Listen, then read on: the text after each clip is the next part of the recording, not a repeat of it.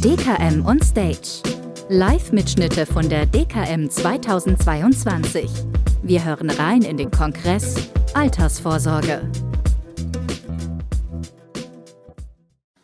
Ja, 15.15 Uhr. Wir starten pünktlich. Die Vertriebsshows Nachhaltigkeit. Herzlich willkommen. Wir besprechen das Thema, wie kann man Nachhaltigkeit im Vertrieb nutzen. Was sind Ansprachekonzepte? Für wen ist das Thema besonders interessant? Das mache ich nicht allein. Ich habe Unterstützung. Einmal den Josua Schätz. Josua Schätz ist im Produktmanagement, in der Produktentwicklung der LV 1871. Da auch schwerpunktmäßig das Thema Nachhaltigkeit. Da hat man schon gemeinsame Veranstaltungen dazu. Und Andreas Käferstein, er ist Spezialist im Bereich Altersvorsorgeprodukte und ESG. Wer unser Format kennt, der weiß, ich mache einen kleinen Impulsvortrag, möchte ein bisschen was zum Thema erzählen, worum geht es eigentlich, bevor wir dann in die eigentliche Podiumsdiskussion starten. Und ich, ich habe eine sehr interessante Studie gefunden, genau zu dem Thema, und zwar vom Jugendforscher Simon Schnetzer. Der untersucht so in einem jährlichen Verfahren ja, die Sorgen, Nöte, Interessen junger Menschen. Seine Zielgruppe sind 14 bis 29-Jährige und er hat im Winter 21-22 eine interessante Frage gestellt, und zwar, was sind denn die Sorgen der jungen Generation? Das war jetzt noch vor dem Russland-Ukraine-Krieg. Die erste Antwortoption hat mich nicht überrascht. Klimawandel, das Thema ist für junge Menschen hochbrisant. Warum? Naja, die müssen in dieser Zukunft ja auch noch lange leben. Also die haben da, die sind direkt betroffen. Das zweite, Zusammenbruch des Rentensystems, hat mich dann schon mehr überrascht. Allerdings, wenn man sich überlegt, gilt da eigentlich das Gleiche wie beim ersten.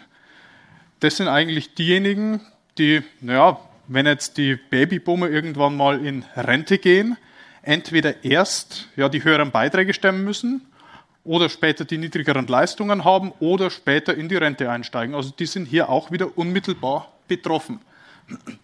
Und als drittes wurde genannt das Thema Inflation. Wenn man sich das jetzt näher ansieht und das mal abgleicht, was wir so in unserer modernen Fondspolicen, in unserer modernen Produktwelt im Bereich Altersvorsorge haben, ist das eigentlich ein super Aufhänger, ein super Gesprächseinstieg, weil gerade dieser jungen Generation wird ja nachgesagt, diese Schnelllebigkeit unserer Zeit, man ist immer informiert, hat das gesamte Weltwissen hier auf diesen kleinen Kästchen, Smartphones, jederzeit in der Tasche. Ähm, und ja, es wird ihnen nachgesagt, die tun sich schwer, längerfristigere Bindungen einzugehen, also so Verträge über 20, 30, 40 Jahre, wie wir es anbieten. Ja, das ist schwierig für diese Kunden. Jetzt haben wir auf der anderen Seite aber mit dem Thema Klimawandel, Nachhaltigkeit ein Thema, was auch diese Langfristigkeit hat. Die Effekte werden wir auch in, ja, man merkt es jetzt schon, aber es wird sich verschärfen in den nächsten 10, 20, 30 Jahren. Das heißt, man kann Nachhaltigkeit nutzen. Das ist eine große Sorge dieser Generation, um mit denen ins Gespräch zu kommen. Und viele ihrer Kunden, ich kenne jetzt ihren Bestand nicht, aber wenn es so dem deutschen Durchschnittsbestand äh, gleicht, dann haben die mittlerweile auch Kinder, die genau diese Sorgen umtreiben. Und wenn man ein informiertes Gespräch mit diesen jungen Menschen führen kann über die Themen, die sie bewegen, dann kommt man auch sehr, sehr schnell dazu, naja, es gibt Lösungen. Einerseits nachhaltig für euch selbst im Alter vorzusorgen und auf der anderen Seite einen kleinen Beitrag dazu zu leisten, dass die Welt lebenswert bleibt. Also sowohl die klimatischen Bedingungen, das ist ja immer der Großteil, als auch, dass die Gesellschaft lebenswert ist und bleibt. Was wünschen sich jetzt diese jungen Menschen? Die haben hier auch Erwartungen an die Politik formuliert. Und zwar, naja, das spiegelt sich hier wieder, Rente für die junge Generation sichern und Sicherung einer lebenswerten Zukunft. Jetzt sage ich, okay, eine Politik, sich darauf zu verlassen, die werden es schon richten mit unserer Rente, ist vielleicht ein bisschen gewagt. Also man setzt ein Stück weit darauf, ja, auf den Ausgang zukünftiger Wahlen, wenn man so will. Viel besser ist es doch eigentlich, das Thema selbst in die Hand zu nehmen, selbst vorzusorgen und einen Beitrag ja, zur Sicherung dieser lebenswerten Zukunft zu leisten. Und wie das gelingen kann, das möchte ich jetzt besprechen. Lieber Josua, lieber Andreas, kommt bitte hier vor mit aufs Podium. Das sind die Themen, die uns in der nächsten knapp halben Stunde bewegen. Ja, ich habe eigentlich die schwierigste Frage gleich für den Anfang mir vorgenommen. Ich hoffe, das ist okay für euch. Und zwar dreht sich um das Datum 2.8. Da klingelt es jetzt bei vielen hier 2.8. Seitdem muss man ja in der Geeignetheitsprüfung auch die ja, die Nachhaltigkeitspräferenzen mit berücksichtigen, mit einbeziehen.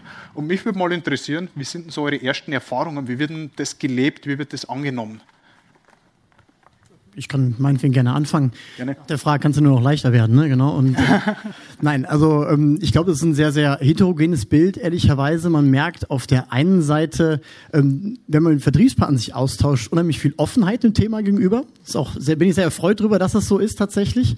Ähm, auf der anderen Seite auch eine wahnsinnige Verunsicherung und das liegt aus meiner Sicht dann eben auch tatsächlich so ein Stück weit an der Umsetzung, die jetzt zum 2.8. da passiert ist. Und ähm, diese Verwirrung, die damit zum Teil gestiftet wurde, die, die schadet dem Thema massiv. Und äh, finde ich persönlich total schade.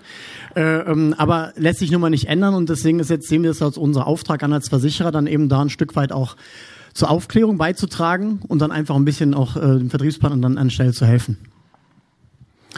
Ja, also das kann ich nur unterstreichen. Die 111871 hat ja keinen Ausschließlichkeitsvertrieb. Das heißt also, wir kriegen einen sehr bunten Strauß an Feedback durch unsere Geschäftspartner wiedergespiegelt. Und ähm, dort wäre, also dort kann man es im Endeffekt in zwei Lager teilen. Das erste Lager ist, äh, sind die Geschäftspartner, die, ich möchte mal sagen, mit dem Thema noch fremdeln, würde man jetzt halt auf schön bayerisch sagen. Das bedeutet also, ja, hier kommt jetzt schon wieder eine neue regulatorische Initiative ähm, als Finanzer bin ich vielleicht mit dem Nachhaltigkeitsthema, das ist vielleicht für mich auch nicht so griffig erst einmal. Und ähm, ich sehe schon durchaus hier auch Tendenzen dahingehend, dass manche zu neigen, äh, Nachhaltigkeitsthemen eher in der Beratung noch zurückzustellen. Gefährlich an der Stelle, würde ich mal behaupten, aber ist halt so. Das ist, du hast ja nach dem Marktbild gefragt. Das Zweite ist, dass wir aber eine jetzt immer größer werden, der Anzahl an äh, Beratern sehen, die äh, wirklich auch die Angebote, die wir als Produktanbieter hier aufgebaut haben, nutzen, sich vertraut machen mit dem Thema, was bedeutet denn Nachhaltigkeit, was bedeutet nachhaltige Beratung, welche Tools werden angeboten und hier wirklich auch für sich die äh, Vertriebschancen sehen und vor allem die Gesprächsführung dahingehend anpassen, dass sie ihre Kunden kurz, knapp, knackig auf dieses Thema vorbereiten können. Ich möchte mich jetzt an der Stelle vielleicht mal ein kleines bisschen unbeliebt machen, weil wir haben ja diese Regulatorik seit dem 2.8. und ich möchte mal ja, vielleicht über die Hintergründe sprechen. Warum sieht die ja, so ja, eher undurchsichtig aus, wie sie gerade aussieht? Wir haben 2015 das Pariser Klimaabkommen unterzeichnet und unsere Regulation auf EU-Ebene hat daraus Maßnahmen abgeleitet. Und da ist festgeschrieben, dass ein Ziel ist, die Finanzmittelflüsse in nachhaltige Bahnen zu leiten. Und wenn ich mir überlege, welche Möglichkeit hätte der Regulator hier gehabt, naja, Subventionen, Verbote, alles das, was man nicht will, oder er versucht mit Transparenz, mit so Beratungsanforderungen das Thema sanft in den Markt einzuführen. Also so empfinde ich das und ja, die Regulatorik ist nicht perfekt, bei weitem nicht. Also da brauchen wir überhaupt nicht drüber reden. Aber die Alternative, eine vollumfassende Regulatorik an der Stelle zu haben, wäre gewesen, naja, bis 2035 oder so zu warten. Darum haben wir jetzt diese scheibchenweise ja, Einführung. Es wird wahrscheinlich auch noch ein bisschen mehr werden. Das Thema wird uns nach wie vor beschäftigen. Frage an euch, wie gehe ich als Berater jetzt mit diesem Thema Nachhaltigkeit, das gekommen ist, um zu bleiben, ganz klar, wie gehe ich damit um? Ja, als erstes einmal cool bleiben. Das ist das Wichtigste.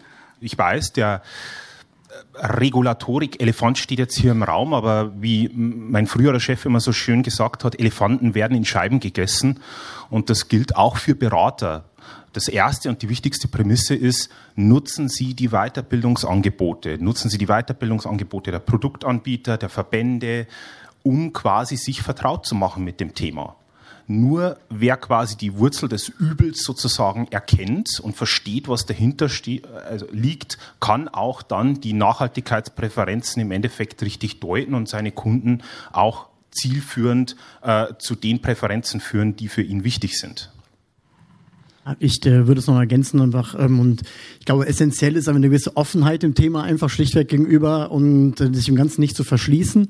Und aus meiner Sicht ist es tatsächlich sogar, äh, ich könnte beinahe sagen, ich komme aus dem Produktressort, ist immer schwierig zu sagen, Produkt ist zweitrangig, aber in, der, in dem äh, Zusammenhang würde ich tatsächlich mal sagen, das Produkt ist aus meiner Sicht ein Stück weit zweitrangig und eher auf den Produktgeber zu schauen, der dahinter steht, auf die Strategie, die der in puncto Nachhaltigkeit dann auch verfolgt, um am Ende des Tages dann eben auch einem Kunden, dem es wichtig ist, dieses Thema dann am Ende des Tages, auch wirklich zu beraten zu können im, Sinne der Nachhaltigkeit dann auch. Und deswegen ist es so mein dafür Dafürhalten, dass es vielleicht das Produkt nicht so entscheidend ist, sondern der Produktgeber und da eben dann verstärkt drauf zu schauen am Ende des Tages. Jetzt haben wir unsere Veranstaltung ja überschrieben mit dem Titel Die Vertriebschance Nachhaltigkeit. Frage an euch, wie seht ihr das Potenzial an der Stelle? Ist es die Nische für die langzottlichen grünen Wähler oder ist es mittlerweile mehr? Also das wird schon mehr sein. Also ich denke, das ist schon ein ziemlich großes Potenzial. Also so eine spannende Zielgruppe hattest du schon angesprochen. Ne? Das ist das Thema Jugend, schwer umkämpfte Zielgruppe ja auch im Versicherungsbereich. Und man hat dann so mit dem Thema aus meiner Sicht einen richtigen Anker, um ins Gespräch zu kommen. Mit, mit, Jugend, mit Jugendlichen vielleicht noch nicht, aber mit jungen Menschen über das Thema Vorsorge, Altersvorsorge etc. zu sprechen. Das ist ja schwer genug. Und mit dem Thema hat man wirklich großen Anker. Und nun vielleicht noch zwei andere äh, ähm, ja, Klientel zu nennen, ist auf einmal auf einem Punkt ähm, die Arbeitgeberberatung in der betrieblichen Altersvorsorge. Da kriege ich äh, oft wieder gespielt von unseren Vertriebspartnern, dass das oftmals ja eigentlich die dritte Frage ist, spätestens die nach der nachhaltigen Ausgestaltung des Produktes. Und ähm, als letzte Zielgruppe sehen wir dann tatsächlich auch noch die Beamten. Beamte sind tatsächlich, äh, unsere Studien haben das so ein bisschen ergeben, sehr nachhaltigkeitsaffin. Werden manchmal ein bisschen vergessen beim Thema Altersvorsorge. Die sind ja angeblich immer so gut versorgt, aber da, wenn man da näher hinschaut, kann man das auch anders sehen. Und äh, da sind wir dann eben mit der Marke DBV auch halt immer dafür ja, äh, prädestiniert und äh, das wollen wir dann eben auch darstellen, dass wir eine entsprechend nachhaltige Ausgestaltung haben.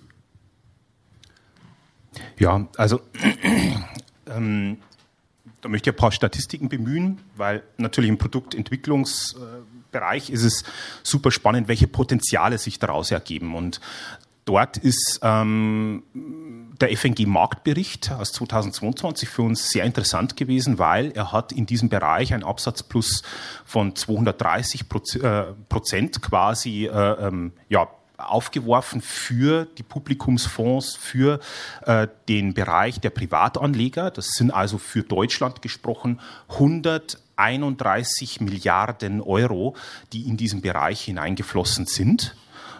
Da glaube ich, ist auch ein Stückchen dabei für die FAV und zeigt schon erste Potenziale auf. Jetzt gibt es natürlich manche, die in dem Bereich äh, schmunzeln und sagen, naja, äh, natürlich haben viele Fondsanbieter auch äh, umgestellt von Artikel 6 auf Artikel 8 oder 9 Fonds. Und äh, da ist natürlich dann super spannend, sich mal anzuschauen, wie denn die Nettomittelflüsse ausschauen.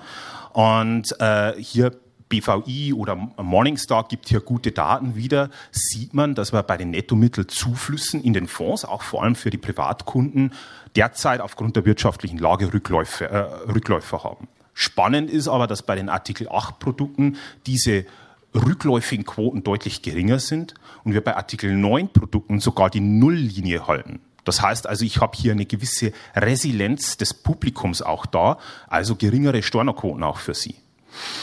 Und das deutet auch dafür ganz klar hin. Ich meine, du hast die Studie auch gezeigt, wenn ich mich als Berater hier qualitativ sicher und gut im Prozess aufstelle mit dem Thema, kann ich Kundengruppen ansprechen, bei denen ich ihnen verdeutliche, warum es Mehrwerte liefert in die vorgebundene Rentenversicherung mit Sachwerten, mit einer ESG-Berücksichtigung zu investieren. Wir sind ja heute von Nachhaltigkeit umgeben. Das Kundeninteresse ist, glaube ich, jetzt nicht nur bei den Jungen da, sondern auch die Menschen mittleren Alters oder auch höheren Alters, die haben auch Kinder und Kindeskinder, haben durchaus ein Interesse an diesem Thema. Also ich würde Sie auch bitten, das mal auszuprobieren, wirklich offen mit dem Thema umzugehen. Ähm, und mal angenommen, ich, ich wäre jetzt ein Berater, ich habe die Chance erkannt, die in dem Bereich Nachhaltigkeit steckt. Wie könnt ihr mich unterstützen dabei? Ja, darfst ruhig. ja, also ähm, im Endeffekt würde ich es mal knapp zusammenfassen. Es sind drei Themen. Es ist zum einen, und jetzt wiederhole ich mich natürlich, Wissensvermittlung.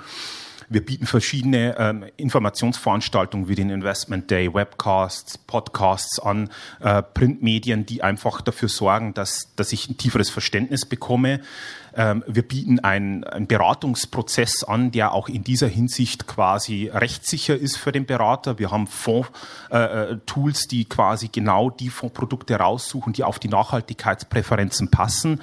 Und äh, als letztes ist es natürlich ein Thema, was du auch, Andreas, schon angesprochen hast, ist, dass wir als Produktgeber in der Auswahl und in der Entwicklung einfach gefordert sind, hier Sachen an die Rampe zu stellen, die ihnen weiterhelfen. Und glaube ich, in diesen Bereichen brauchen wir uns alle beide nicht verstecken. Mhm. Genau, da knüpfe ich dann nämlich auch direkt mal an. Also ähm, klar, wir bieten logischerweise Webinare zu dem Thema an. Es war natürlich ganz wichtig, dann eben zum im Vorlauf des Augusts dann das logischerweise dann die Rechtssicherheit dann auch zu schaffen.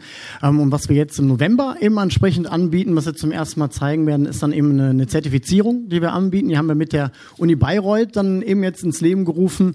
Und dann soll es eben auch nicht um AXA-Spezifika gehen und AXA-Produkte, sondern eben eher so um Rahmenbedingungen, eben auch wie Regulatorik, äh, dann natürlich natürlich auch, was ist überhaupt nachhaltiges Investieren, ist, glaube ich, auch noch so ein Thema, wo viele da ein Stück weit verunsichert sind. Äh, viele werben damit, aber was ist es wirklich? Was ist nachhaltiges Investieren?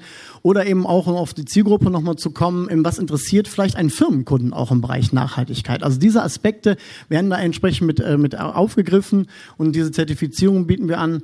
Und äh, was ich auch immer noch gerne noch mit hervorhebe, das äh, kommt von, äh, von der AXA Gruppe bei uns. Das ist die AXA Climate Academy und die legt so Wert auf die Grundlagen tatsächlich. Da, ich habe mir das selber mal angeguckt und war überrascht, wie wenig ich wusste über, über so viele Themen, die man, äh, wo man sagt, ja, weiß ich alles und so weiter. Aber das ist mal spannend und ähm, das ist online abrufbar. Das ist, kann ich nur jedem ans Herz legen. Das, das hilft sehr beim grundlegenden Verständnis.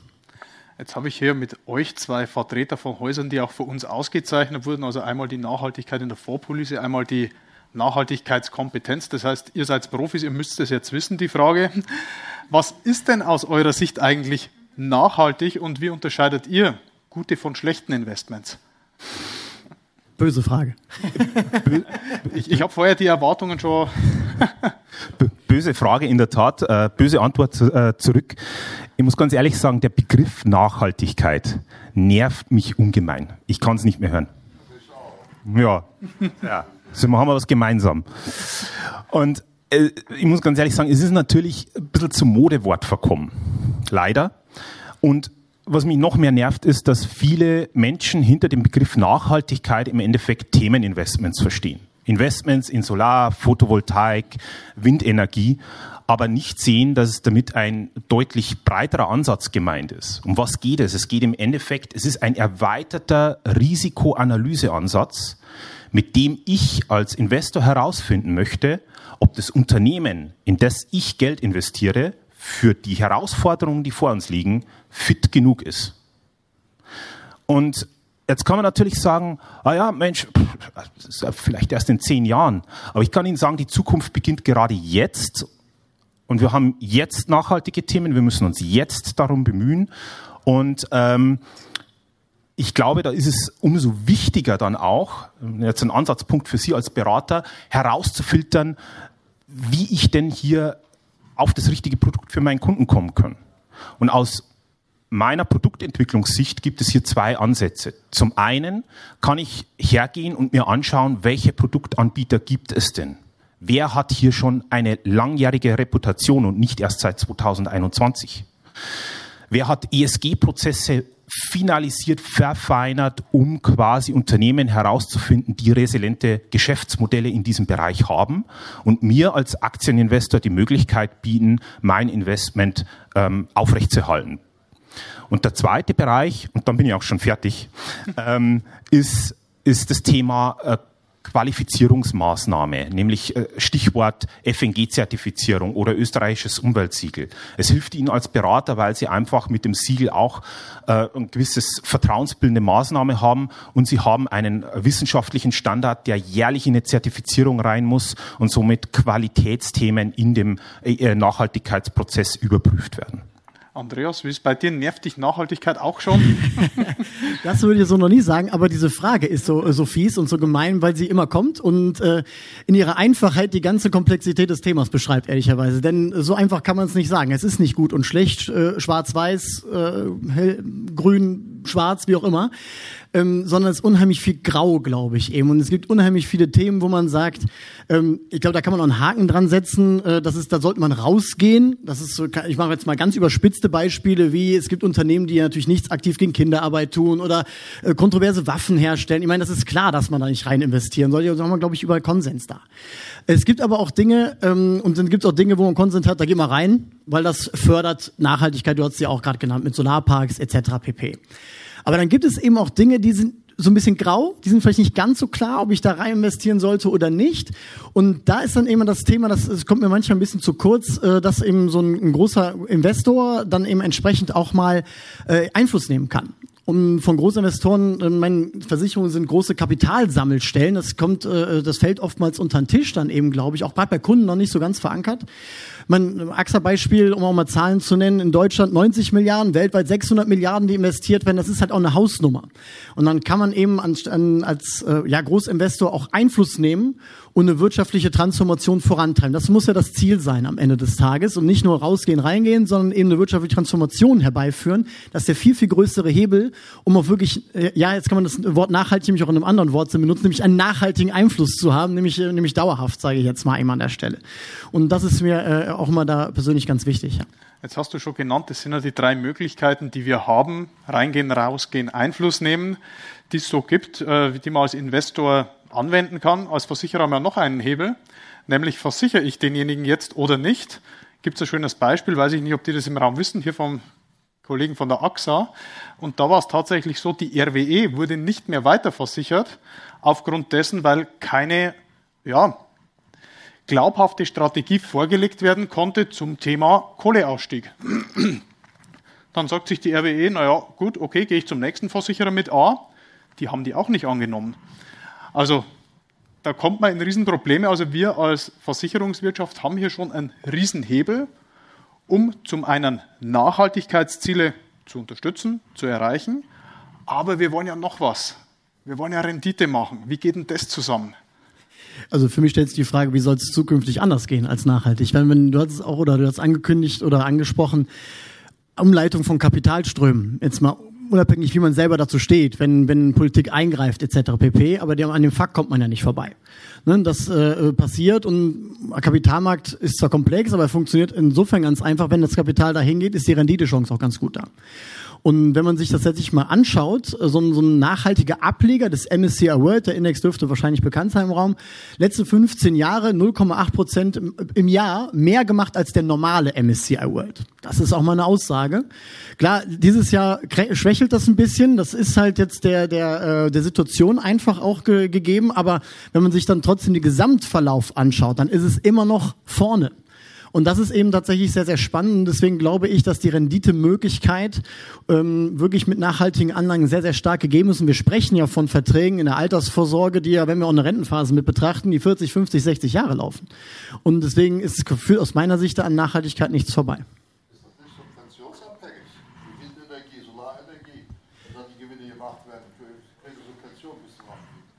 Ist das das, das ist natürlich richtig, aber ähm, gerade mit diesem ja, aber wenn Sie tatsächlich die Kapitalströme eben umleiten, um natürlich auch die, den, ähm, den Anreiz geben für Unternehmen, nachhaltiger zu werden. Und da reden wir, das ist ja Extrembeispiel mit Solarparks, sage ich mal. Es gibt ja auch tatsächlich äh, ähm, gerade eben auch, auch äh, Erdölunternehmen, die sich jetzt sehr, sehr stark verändern wollen zum Beispiel. Ne? Mein BP, mein Lieblingsbeispiel, hieß mal British Petroleum, jetzt heißt es Beyond Petrol. Also äh, die denken darüber nach, wie können sie ihr Geschäftsmodell ändern.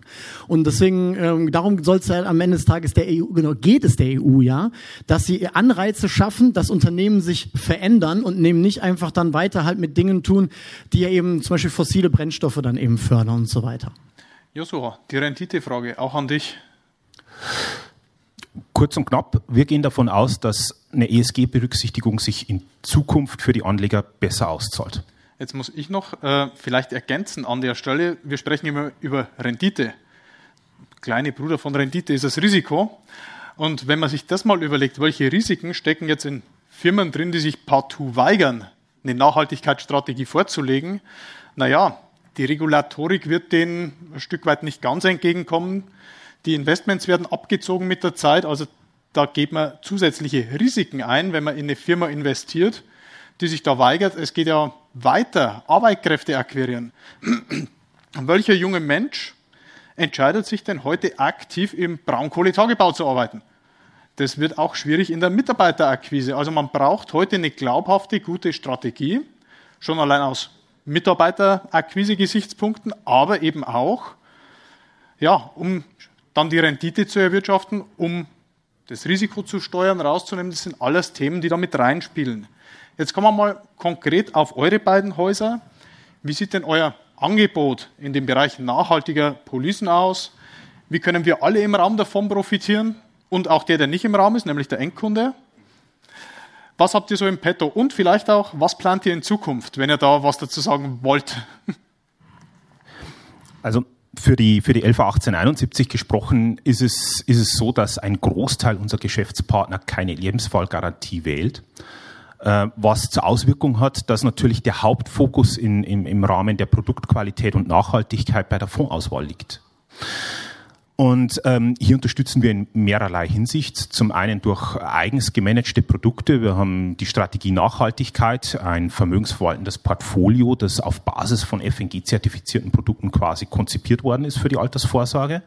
Wir haben neu an die Rampe gestellt die Klimarente mit unserem Partner ÖkoWorld äh, dahinter, weil wir gesagt haben, wir wollen hier zwei mittelständische Unternehmen zusammenführen, die in ihrem Bereich Reputation und Vertrauenswürdigkeit haben, nämlich ÖkoWorld zum einen mit langjährigen ESG-Prozessen, die über viele Jahrzehnte geschliffen worden sind und die 111871 mit einem flexiblen und äh, attraktiven äh, ähm, äh, äh Versicherungsprodukt Genau, also das sind die zwei gemanagten Produkte und zum anderen ist es so, dass wir auch sehr viele investmentaffine Geschäftspartner adressieren, die ähm, Wert darauf legen, ihre Portfolien selbst zu konstruieren und hier stellen wir in der Produktauswahl eine Vielzahl von Fonds an die Rampe, um eine strategische Asset-Allokation zu, äh, zu ermöglichen nach dem Gusto des Geschäftspartners, auch hinsichtlich dem Thema Nachhaltigkeit.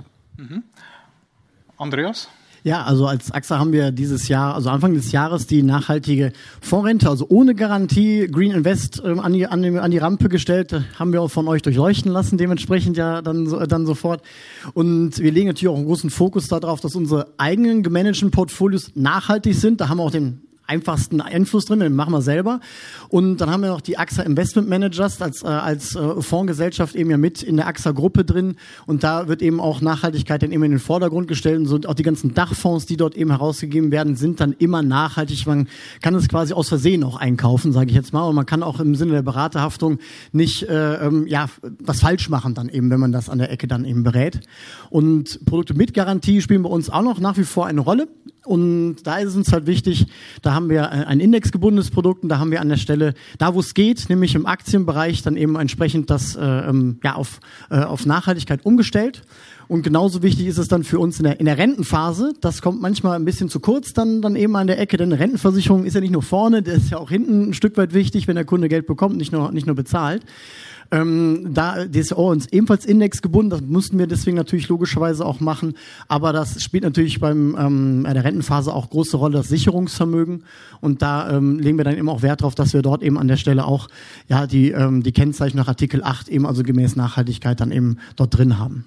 Das wäre jetzt ein spannendes Thema, da könnte man selber noch mal eine halbe Stunde drüber gehen, aber die Uhr sagt, wir sind eigentlich schon fast am Limit.